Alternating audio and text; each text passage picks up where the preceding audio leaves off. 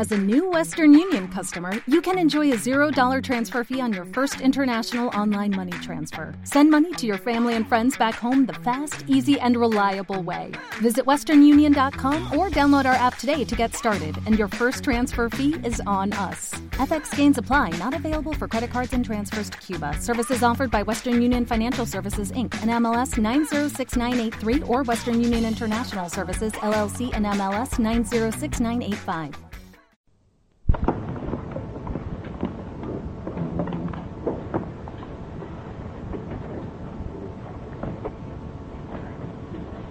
Vamos a proseguir con el tema místico de Zambala. Las personas que asisten periódicamente a estas conversaciones van siguiendo un orden, por decirlo así, histórico, cronológico y espiritual, acerca de este poderosísimo centro planetario. Pero hay personas que es por primera vez que vienen a estas conversaciones y por lo tanto estoy seguro, y lo lamento mucho, se sentirán algo desplazadas del contexto vital de estas conversaciones en virtud de su propia progresión. Ya saben ustedes que el tema de Zambala, igual que el tema humano, tiene tres grandes vertientes. La vertiente histórica, la vertiente psicológica y la vertiente mística o trascendente. Y lo mismo ocurre con todos los grandes seres, las grandes entidades que juegan el cosmos. Todas ellas pueden ser descompuestas en esta trinidad básica, histórica en el tiempo, el tiempo de duración de un universo, de un planeta o de una galaxia. El aspecto histórico es realmente el que sirve de punto de apoyo a la mente intelectual. Pero viene después el aspecto psicológico, el que corresponde a la superalma universal o al alma de los seres humanos. Para finalizar, como una explosión trascendente, el aspecto místico, el aspecto monádico, por decirlo de alguna manera, pues incluso el espacio es una entidad con tres cuerpos, si podemos analizarlo así que son las dimensiones, los, sentidos moleculares y las formas geométricas. Pero, siguiendo el orden establecido, y adentrándonos ya en lo que ocurre dentro de las inmensas profundidades de Zambala, y adquiriendo aquello que puede ser comprendido intelectualmente. Vamos a analizar los pasos del discípulo que está tratando de penetrar en un ashram de la gran fraternidad blanca del planeta. O de aquellos discípulos suficientemente entrenados y juramentados que pueden mantenerse autoconscientemente inteligente dentro de un asa mediante el proceso iniciático. Me he mirado la iniciación, que es una palabra que asusta. Me refiero a la iniciación espiritual, la que corresponde al ser humano cuando va de este cuarto reino al quinto reino de la naturaleza, o el reino de las almas liberadas, el reino de la gran fraternidad blanca, o jerarquía espiritual del planeta. Esta palabra iniciación es, sin embargo, socialmente hablando, una palabra que tiene que hacerse corriente en nuestras conversaciones habituales. No debe asustarte, porque todos hemos nacido para un fin arquetípico previsto, la entrada consciente dentro de la gran fraternidad a través de algún asma determinado, el que nos corresponde por línea espiritual del rayo o de potencia eléctrica que arde en nosotros y nos convierte en lo que somos en la existencia, en el tiempo. Dijimos anteriormente, o en la anterior reunión, que hay tres escuelas dentro de la gran fraternidad, las cuales esotéricamente son definidas el aula del aprendizaje, el aula del conocimiento, el aula de la sabiduría. Cada una de estas aulas acoge a, aquellos hijos de los hombres que están capacitados para estar allí, para recibir un cierto entrenamiento espiritual que finalmente ha de convertirlos en unos grandes iniciados. Las puertas de la jerarquía están abiertas. Es el hombre el que es, es reacio a penetrar en ellas, sea por el temor, por la inseguridad, porque le falta el conocimiento necesario. Y por lo tanto, la gran fraternidad continúa siendo una tierra inexplorada y por lo tanto, como la gran fraternidad es entrada de Zambala, hay una gran dificultad. Hay muchas personas hoy día que pueden establecer un cierto contacto con sus almas superiores, con su yo superior, teosóficamente hablando. Pero no pueden penetrar todavía en Zambala debido a ciertos requisitos, lo que yo denominaría misterios menores.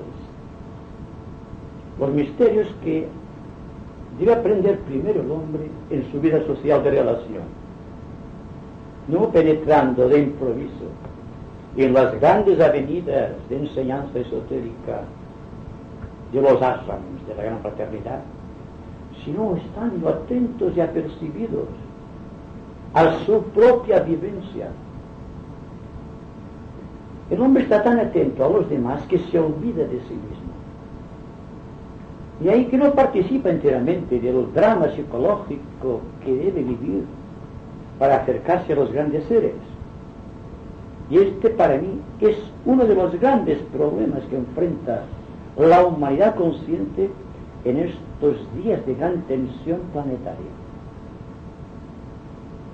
Igual que se nos dice que a río revuelto hay ganancia de pescadores, se puede decir que los tiempos dramáticos, los tiempos difíciles, los tiempos trágicos son los más ardientes para que el alma perciba algo de la luz espiritual. Porque es tanto el desosiego de su alma, es tanta la tensión que sufren sus vehículos frente a las crudas realidades ambientales, que forzosamente tiene que interrogarse sobre el motivo, el porqué de las cosas. Si una pregunta no se, una persona no se pregunta, no puede obtener una respuesta. Llamad y se os abrirá. Pedid y se os dará. No precisamente leyendo los libros más o menos esotéricos, sino el libro de la vida abierto constantemente a nuestras indagaciones. Para mí es esencial que la persona esté atenta al fluir de los acontecimientos ¿Saben ustedes que no se puede penetrar en un ashram de la gran fraternidad si la persona no ha adquirido una cierta dosis de atención hacia el mundo que lo rodea, hacia lo que sucede dentro de sí mismo? tratando de hallarte el nexo inteligente entre lo que ocurre fuera y lo que pasa dentro, buscando la relación kármica, si podemos decirle así, y a partir de esta relación kármica empezar a vivir de otra manera, reorientando la vida en otras direcciones. Todos somos invitados a la mesa del Señor, como se dice en los textos místicos. Pero ¿cómo lo hacemos? La mayoría vamos a buscar las migajas de aquello que dejan los comensales. Yo quisiera que todo el mundo se convirtiese en un comensal de esta gran mesa de conocimiento y enseñanza esotérica de la nueva. Que no se contentasen con las migajas, cuando hay los majares abiertos delante de nosotros, que solo esperan de nuestra hambre, nuestra aflicción, de nuestro intento. Si nos damos cuenta de que la vida es la gran escuela, nos daremos cuenta que no podemos penetrar en las escuelas esotéricas internas sin que tengamos una comprensión de lo que sucede, de lo que pasa, de aquello que nosotros comprendemos o que tratamos de comprender. Sucede que enjuiciamos lo que vemos. Y a mí me gustaría que la persona viese sin juicio, observando atentamente lo que sucede. Porque cuando se entromete el juicio, se cierra el paso de la enseñanza esotérica. Por esto, aquel que enjuicia será juzgado. Y son términos válidos para todas las épocas. Por lo tanto, si hablamos de Zambala y hablamos de la dignificación del hombre, deberemos hablar también de los pasos que debe dar el hombre para penetrar en estas serenas avenidas al final de las cuales, allá en la lejanía se percibe el gran proceso de la iniciación. La iniciación, dense cuenta ustedes, no es solamente una meta para toda la humanidad, que espera que el hombre haga el esfuerzo necesario para poder penetrar en ella, sino que es un deber social, es el deber que tiene cualquier ser nacido a llegar a cierta etapa de comprensión, que le impele a penetrar el sentido de los misterios. Si no deseamos ardientemente una cosa, no la conseguiremos. Si la mente no está atentamente apercibida, no podrá penetrar las augustas soledades del misterio. Y si no es capaz de penetrar las augustas soledades del misterio, jamás tendrá una vida sacramental. Jamás se convertirá en un sacramento viviente. ¿Qué es lo que se precisa para ser tu mal inteligente de nuestros días? Estamos dentro de un caparazón. Lo hemos construido con nuestros deseos inferiores, con nuestras capacidades intelectuales con todo cuanto pertenece a nuestro equipo kármico. Y no queremos salir de aquí. De ahí que es muy difícil aprender las enseñanzas de la vida sin salir de esta torre de marfil.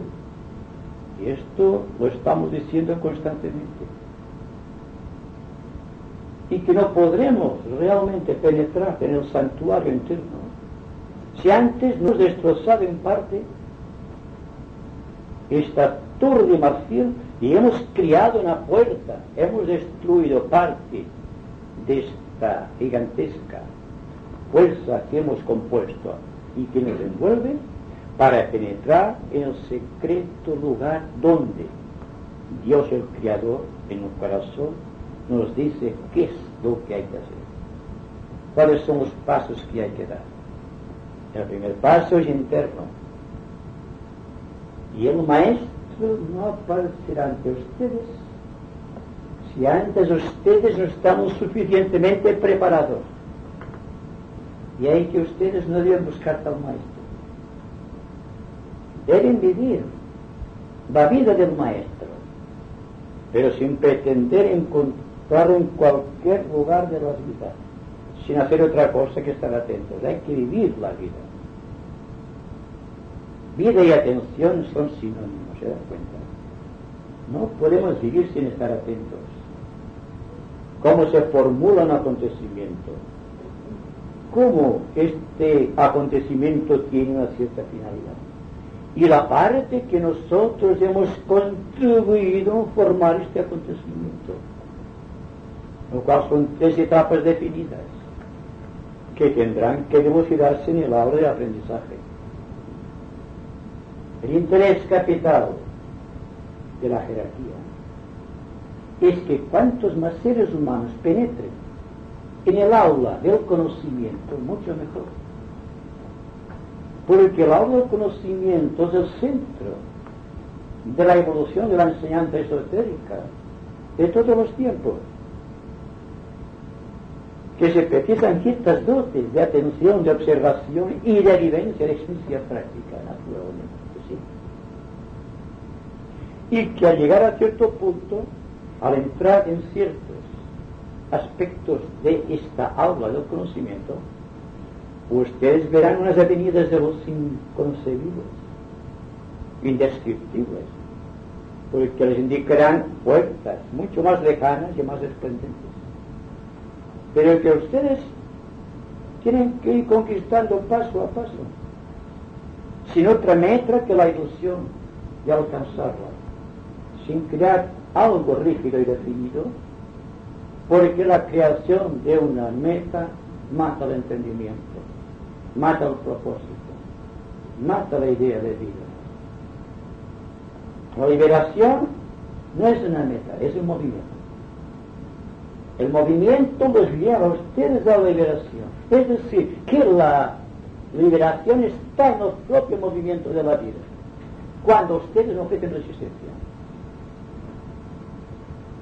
Y naturalmente, la resistencia impuesta al ritmo vital, a su propósito, frena el impulso y les impide penetrar muy profundamente, no solo en el lado del aprendizaje, sino precisamente en lo que es el centro de gravitación de todas las escuelas esotéricas del mundo y de la gran fraternidad el lado del conocimiento,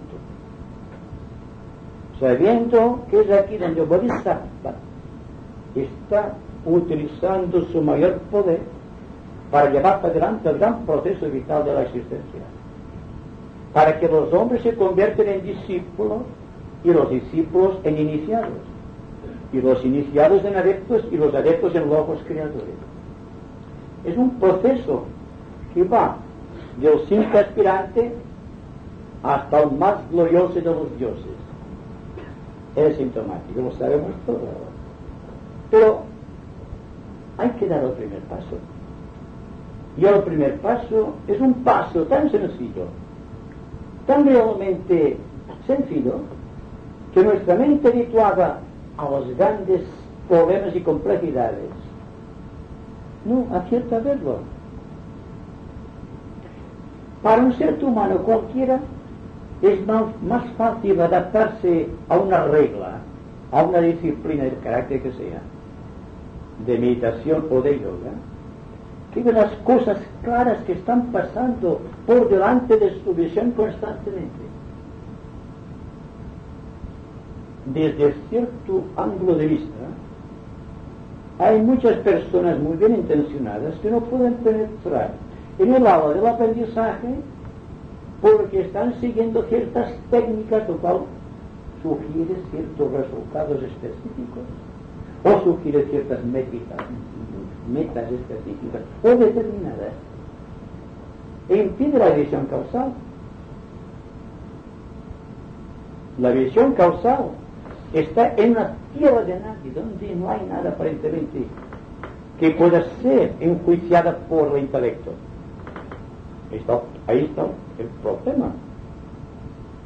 Y al ver que no hay nada delante de sí para poder asirse, para tener una seguridad, se retrocede. y se continúa marcando el compás del tiempo como los demás seres humanos.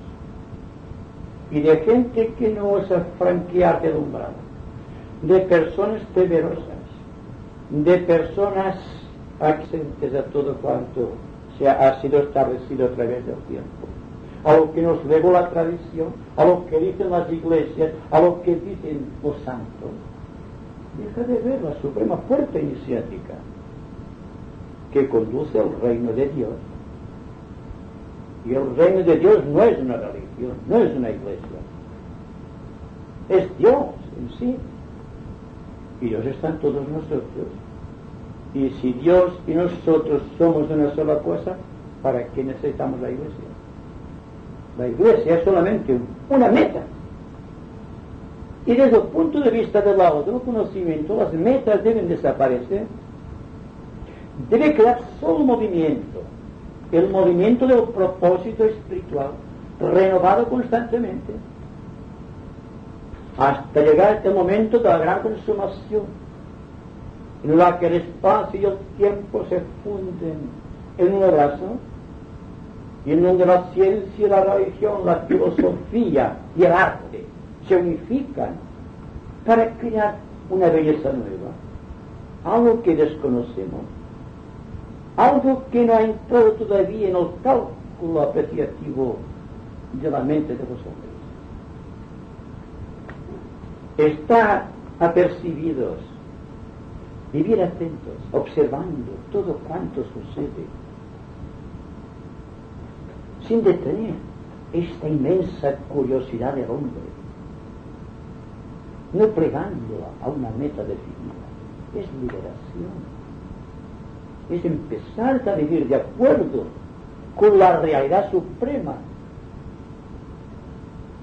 No es el alcance de una misión serenamente apasionada o hábilmente establecida o una doctrina que tengamos que cumplir, sino algo vital y permanente, algo que es realidad porque surge de nosotros y viene a nosotros. Y fuera de nosotros y lo que nos rodea no existe. No hemos creado una meta delante de nosotros. Hemos creado un movimiento, la liberación, la iniciación, el discipulado consciente. Para mí esto es básico y esta breve disertación puede ser el principio de, una, un coloquio entre ustedes y yo para aclarar ciertos puntos que yo considero importantes en el devenir de la existencia humana, que busca constantemente la liberación como la suprema ambición de todas sus vidas. Sí, perdona una cosa, el querer penetrar en las puertas de la iniciación también presupone aceptar una cierta responsabilidad. ¿Quién está preparado para eso? La responsabilidad está en movimiento. No se puede tener responsabilidad aparte del movimiento vital de la existencia. ¿Saben ustedes lo que es el karma? El karma somos nosotros en acción. Pero estamos atentos al karma, a lo que somos nosotros. Estamos constantemente evadiendo el karma. Porque no estamos atentos a lo que surge de nosotros, ni lo que vemos alrededor. ¿Qué es lo que crea el karma? ¿O lo que ha creado el karma? El impulso genético, por ejemplo, es kármico. Ya sea el impulso genético físico como el impulso genético de los planos, de los cuerpos astral y mental. Y la gente no se da cuenta que somos los hijos del pasado. Y que en lo presente tenemos que regenerarnos y crear un hombre nuevo, de acuerdo con la presión de las épocas. Ahora estamos viviendo la gran alternativa de la época de Acuario, como se dice. Y está desapareciendo el sexto rayo de Pisces y penetra el séptimo rayo de Acuario a través del planeta Urano. Pero, ¿qué significa esto para el discípulo?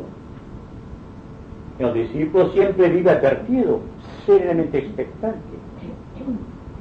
No le dice otra cosa que la energía que viene de Acuario va a solucionar ciertos problemas del pasado, pero no todos problemas kármicos. Pero la tensión que vive el ser humano corriente en estas épocas es extraordinaria. Y lo vemos aquí, en lo que sucede en el mundo social de nuestros días, lo que sucede en América, lo que sucede en el Oriente, Oriente Medio. Esta gran tensión es una tensión que soportamos entre todos, aunque el proceso aparentemente se desarrolle allí o allá. Es algo que forma parte de nuestro propio equipo kármico. Pero como no estamos atentos, lo vemos lejos. Está aquí. Todo lo que sucede en el mundo está sucediendo aquí dentro del corazón. Este es el gran desafío para los discípulos de la nueva era. Y no sé hasta qué punto las personas inteligentes responderán al gran desafío. Porque exige no solamente una atención muy profunda y expectante, sino una gran decisión. Podemos dejar todo cuanto hemos adquirido a través del tiempo. Podemos quedar vacíos de todo, sin nada en la mente, en el corazón, en las conquistas personales. Póngase la mano el corazón. ¿Verdad que se resisten a perder sus seguridades? A perder lo que han conquistado en el tiempo al abrigo de las tradiciones.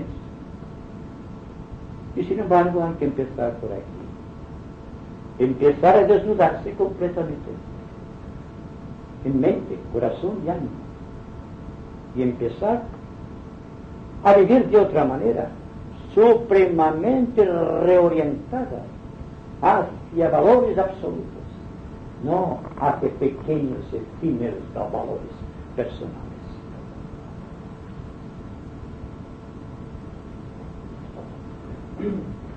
¿No crees que esta carga mental que hay hoy en día es como las nubes que ocultan el sol?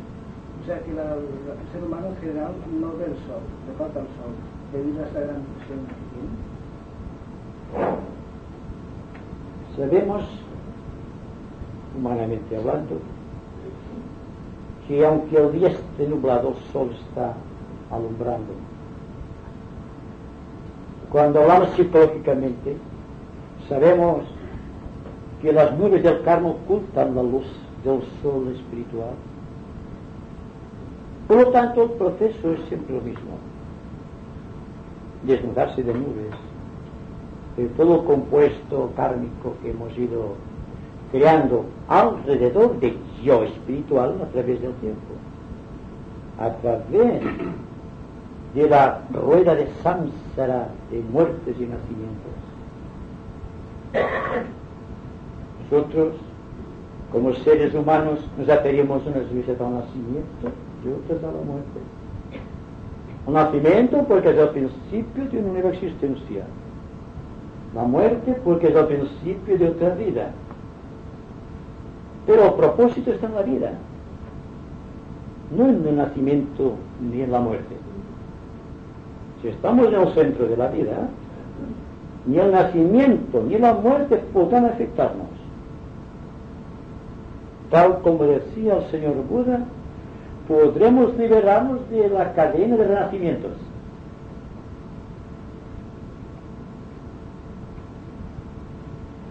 Eh, me gustaría que hablases una cosa, de cómo eh, una vieja máxima de que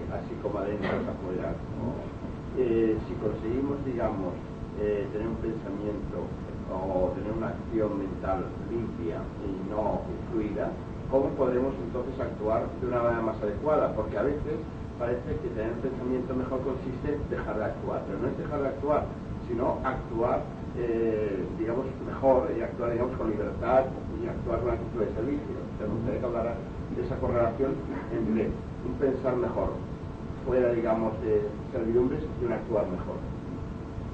Bien. Es la experiencia vital la que nos enseña a pensar mejor y por lo tanto a crear nuevos estímulos en la vida social y personal y familiar. Pero, ¿qué hacemos?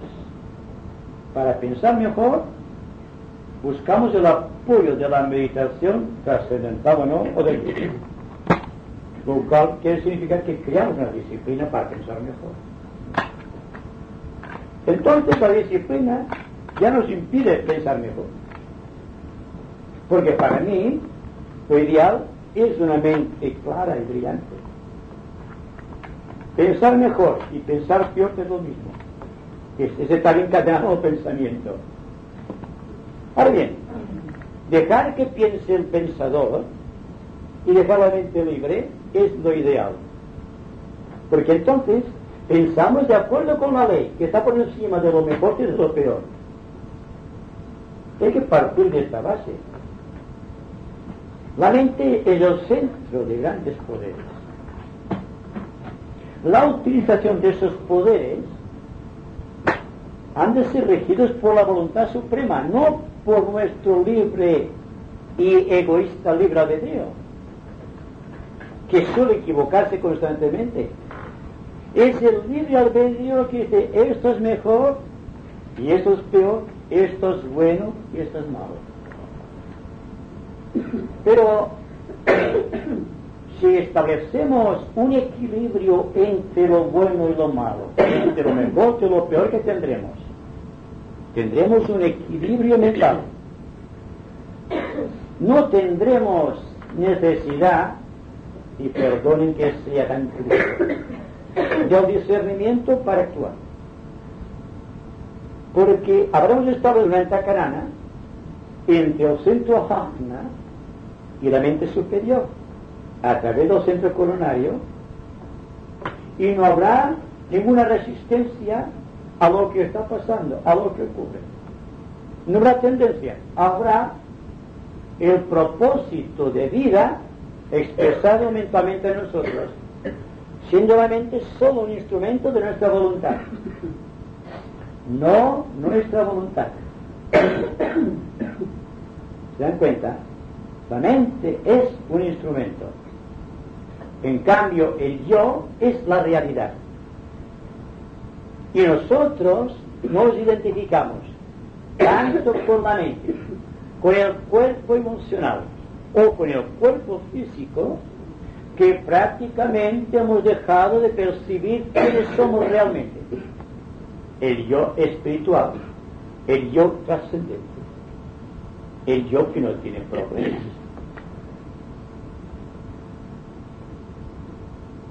¿Son tus libros un exponente de este séptimo rayo de la y quizás más expresamente este último de la magia organizada planetaria?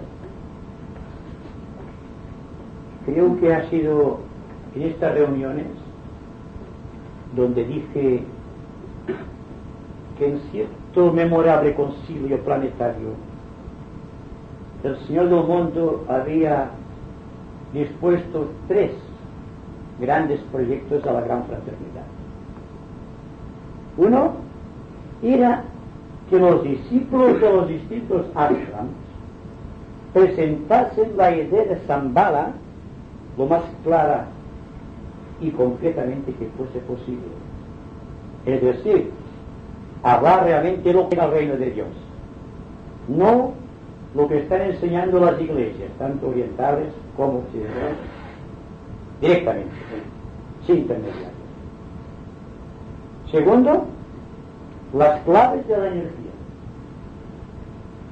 Porque, como digo muchas veces, ¿qué conocemos de la energía? La utilizamos simplemente.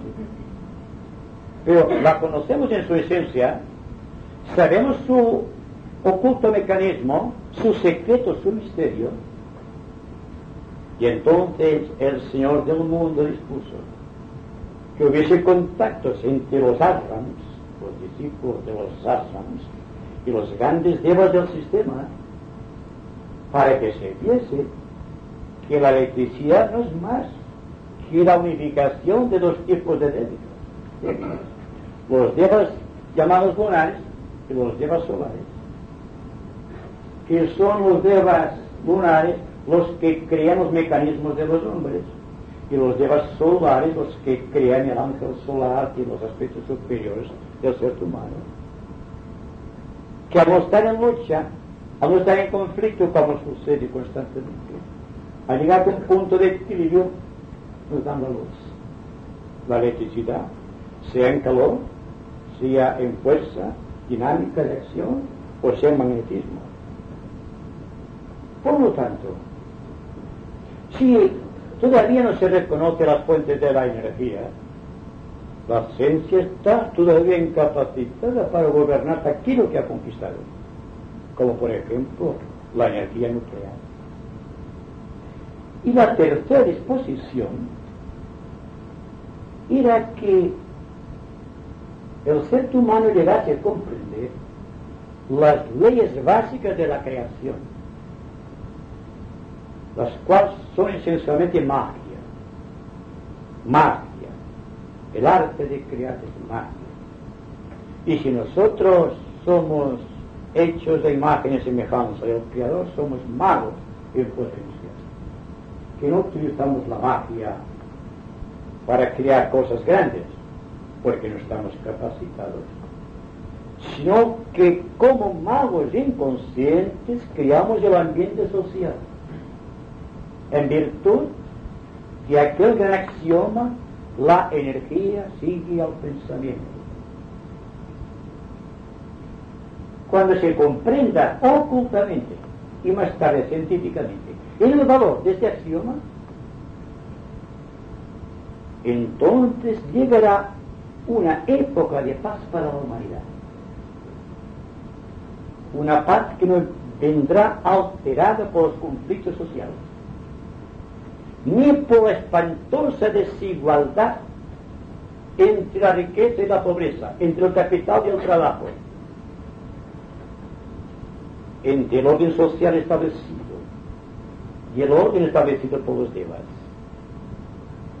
Por lo tanto, la expulsión del séptimo rayo, en virtud de este poder, ha traído una serie de aspectos más que todavía no han logrado ser descifrados, porque la mayor parte de ellos suceden en los niveles ocultos. Pero la parapsicología actual, el desarrollo de la telepatía en algunas personas, de la clarividencia o de la clariencia, o bien de los grupos que se reúnen para comprender mejor el sentido de las cosas Hablar es magia, escuchar es magia. El entendimiento del hombre se basa en la pregunta y en la respuesta, en el hablar y en el escuchar. Somos magos. Pensamos y creamos magia. El pensamiento acumulado crea formas psíquicas que crean la cultura y la civilización de los pueblos. Y todo es así, porque el hombre es humano. Así, el proceso de la magia, el proceso del séptimo rayo, está actuando precisamente en virtud de las necesidades de los pueblos para interpretar adecuadamente el sentido de las cosas. Es básico que comprendemos el alcance y estas verdades, pues estas verdades contienen misterios menores, los cuales son las avenidas de los misterios mayores para iniciar. Por eso les invito siempre a estar muy atentos, porque no serán ustedes sabios por lo que aprendan, sino por la atención con que estén ustedes estudiando. ¿De qué nos sirve por ejemplo, para una persona que tenga memoria fotográfica, saberse de memoria, párrafo por párrafo, página a página, la doctrina secreta de Madame Blavatsky, si no es capaz de comprender su significado. La inteligencia está más allá de la memoria. La inteligencia es un equilibrio, el equilibrio entre la razón y el amor. Y el punto céntrico de la evolución. Cuanto más inteligentes, más estamos dentro de este punto céntrico desde el cual se domina la gran perspectiva de la existencia humana y de los dioses. ¿Se podría decir entonces que todos estos libros que nos estás obsequiando es una fuerza de precipitación kármica para desalojar lo más rápidamente posible la era de Piscis y el sexto rayo del planeta? Bueno, yo no voy a hablar de mis libros directamente. Los libros que desde hace unos 40 años están penetrando dentro de la mente humana a través de muy cualificados discípulos están desvaneciendo las nubes negras del mundo. Un libro es una condensación de ideas a través de ciertas formas específicas literarias, pero hay que distinguir entre los libros que tienen un sentido realmente esotérico y los libros que no lo tienen. Un libro esotérico actualmente no puede ser nunca bestseller, no puede serlo. Pero será una joya si es realmente esotérico el libro, porque lo que condensa en su interior es luz, es paz, es fraternidad, es justicia. Es lo que se puede aprender de un libro esotérico, que contenga paz, que contenga radiación. Un libro sin radiación, ¿para qué lo queremos? Solo para adornar las estanterías, nada más. Es algo muerto como una iglesia de piedra, muerto todo. Dios es vida. Y si tiene usted presente esto, seguramente que en su interno se creará una nueva formulación acerca de la verdad y del amor por la existencia.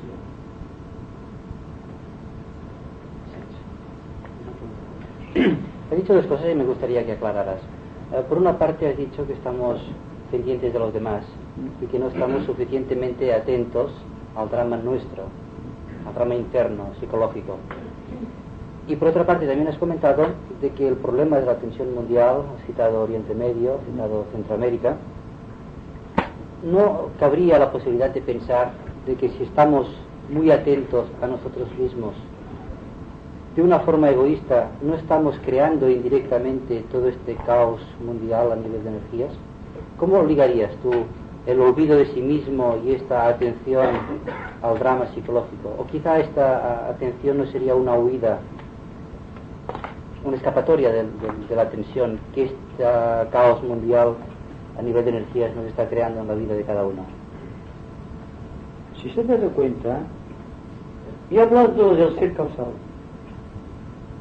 del alma superior, el alma superior tiene conciencia colectiva, tiene conciencia de grupo. Igual está aquí y allí, en Oriente Medio, que en el drama que sucede en América del Sur, por ejemplo. Entonces, no es que el hombre abstraído insista indiferente, sino que sin darse cuenta está recibiendo las energías de una potencia interna que lo que hace unificar los polos de cualquier tensión planetaria. Estuve emprendido en el astro. Porque existe este punto de duda, que es dolorosa, si debo estar muy atento a los demás, atento a mí mismo es que no podemos estar atentos a los demás sin estar muy atentos a nosotros. Porque la humanidad es el reflejo de lo que somos nosotros. En cualquier nivel específico. Así que es como un espejo que al mirarnos a nosotros vemos a la humanidad. Lo que pasa que miramos a la humanidad y no nos vemos a nosotros. Y ahí está el egoísmo. Porque hay una barrera entre la humanidad y nosotros. No es lo mismo que estar abierto por los cuatro costados como Cristo, por ejemplo, que recibe la energía de todas las partes del mundo y de la propia humanidad. Naturalmente que todos tenemos problemas. Y los problemas vitales que tenemos son kármicos. Son la proyección de nuestro destino. Pero esto es algo consubstancial con la propia vida espiritual. No podemos separar la vida espiritual de la existencia kármica. Al menos cuando estamos en la fricción de los tres mundos, el mental, el emocional, el físico. Pero cuando se ha establecido una línea de unión entre nosotros y los demás a través de la contemplación interna, el Señor del plano causal nos hace solidarios con todos los demás. Ayudamos sin que nos demos cuenta. Porque ayudamos tal como ayudan los grandes seres, por radiación, por energía que surge de nosotros. Por ejemplo, la paz. La paz es un sentimiento que surge espontáneo. Se comunica por radiación. Una persona que tenga paz, por su radiación, pone paz en el corazón de los demás. Lo sitúa en un plan de serenidad y equilibrio. Y esto ustedes lo habrán apreciado en ciertas personas, que llevan una cierta paz en sí. Y por donde pasan dejan una estela de esta paz. Eso es causal. ¿Qué ha hecho esta persona? Que a fuerza de contemplarse a sí mismo internamente, de intravisualización y de ver a los demás dentro de su corazón, recibe el apoyo del ser causal. Y entonces aparece el muro de contención, el que limita el espacio y el tiempo, por decirlo de alguna manera. Y entonces el ser humano y el ser causal se dan una cita aquí. Y el hombre es solidario con todo. Aparentemente no hace nada pero está irradiando paz. Es básico que la persona irradie paz. Si no, ¿de qué le sirve el conocimiento esotérico? El conocimiento esotérico es una información que recibimos, externa. Solamente el ser interno lo puede hacer esotérico. No lo que dice el libro, sino lo que hace el alma cuando está leyendo atentamente se está introduciendo una paz, si existe paz, en las ideas contenidas en el libro, si da cuenta, siente paz.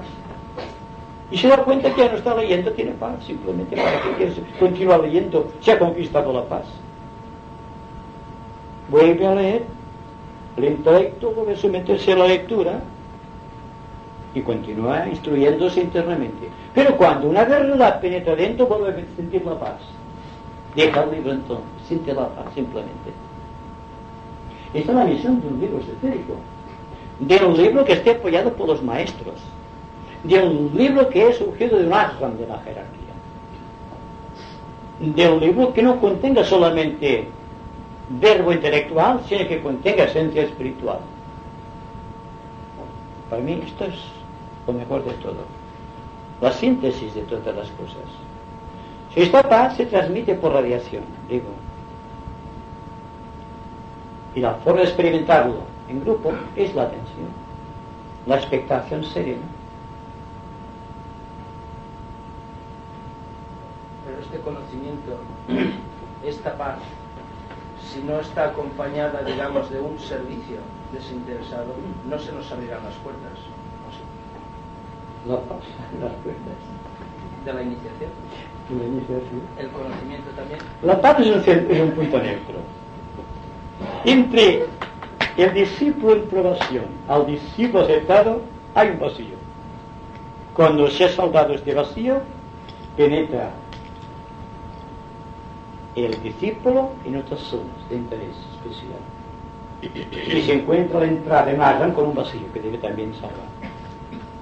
Y así, a través de vacíos, que son explosiones de paz, llega a ponerse en contacto con el maestro, que para él, para el discípulo, es una fuente inmensa de paz.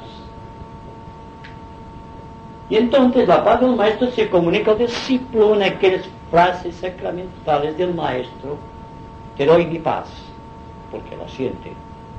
No es una ofrenda en metálico, no es una posesión material, es una radiación. Y el servicio está en la radiación. Aparte puedes estar haciendo, escribiendo, pensando, hablando, o haciendo cualquier cosa. Pero la paz no te abandona porque la paz es tu conquista.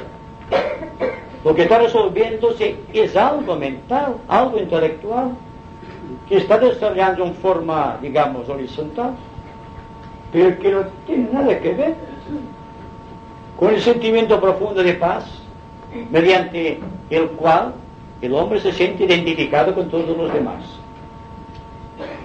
Y por lo tanto puede decirle cada alma lo que necesita, lo cual es una forma de dar su paz. Es la compasión que sentían los grandes seres. No se puede sentir compasión si al propio tiempo viene acompañado de una gran paz dentro de sí. Es por compasión que curaban los grandes taumaturgos, Cristo, Apolonio Diana, el propio Buda, a través de la radiación de su aura. Este es el gran servicio de la humanidad. Ser radioactivo, si me permiten esa expresión científica.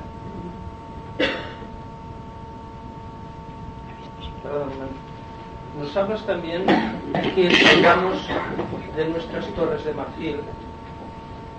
Me atrevo a decir que nuestra torre de marfil es nuestra propia inseguridad. También nos hablas de Agni Yoga, y Agni Yoga también es el yoga de la inseguridad.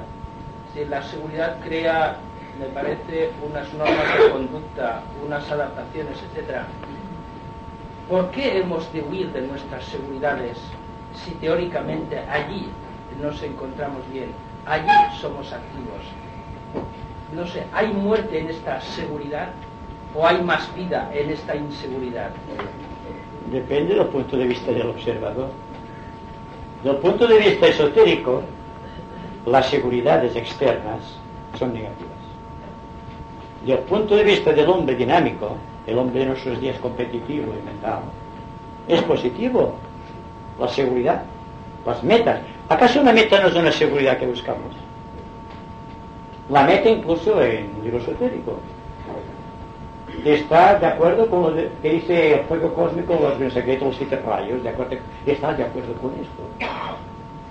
Es una seguridad.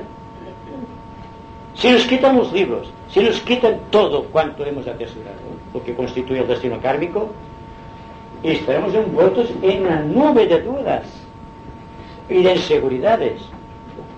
Y si no somos capaces de afrontarlo, volveremos a las seguridades, que van a revivir bajo otra forma, bajo otra expresión, pero será el ansia de seguridad. Ahora hablamos de, del renacimiento, de la encarnación como una seguridad para el futuro. Porque decimos, estoy tan limitado en lo presente que forzosamente tengo que crear algo para el futuro. Y se crea, por ejemplo, la idea de la encarnación o de la reencarnación con lo cual la seguridad en el futuro. Y no es que Dios no exista la reencarnación. Estoy hablando muy psicológicamente. Por lo tanto, la seguridad del hombre que está viviendo a amparo de ciertos ideales, del poder de ciertas conquistas adquiridas,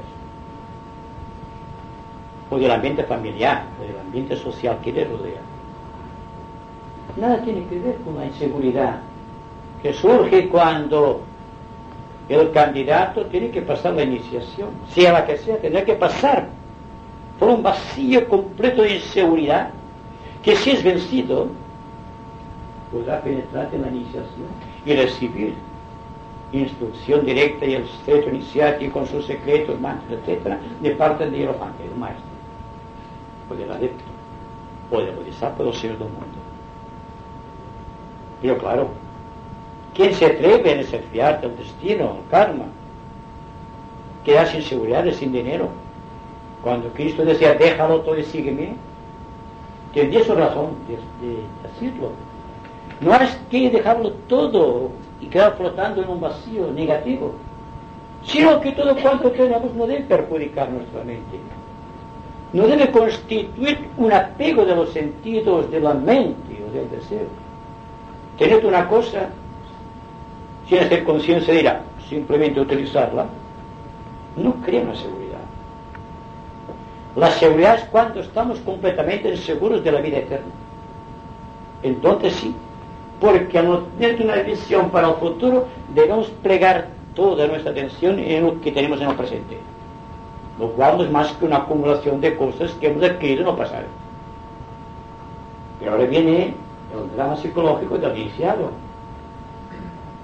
que tiene que atravesar el área desierto, llena de dudas y aflicciones, sin seguridad alguna, descalzo, desnudo por completo. ¿Y quién se atreve entonces? Solo las almas que están aquí recién ahora aprendiendo a estar atentos a todo cuanto ocurre. Fíjense ustedes la atención interesante que resulta para el discípulo. Porque la atención está empezando a crear un vacío de inseguridad dentro, que es la seguridad del alma. Se da cuenta que el alma está en él. Entonces ya no es una inseguridad.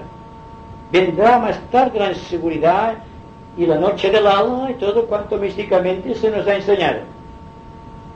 Pero interesa a los hombres de nuestros días, al hombre moderno, con sus problemas, sus dificultades, y al propio tiempo con un propósito establecido de vivir realmente los valores del espíritu.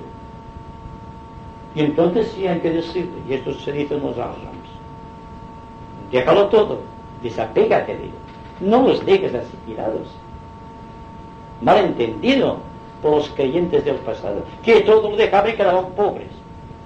Y entonces no se podían resignar con su pobreza, porque no habían sido capaces de mantener su riqueza en forma realmente impersonal. Pues bien, podemos tener todas las posesiones del mundo y ser impersonales. Esta es la inseguridad dentro de la seguridad.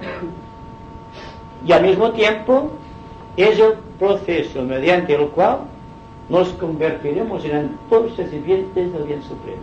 Muchas gracias. De silencio.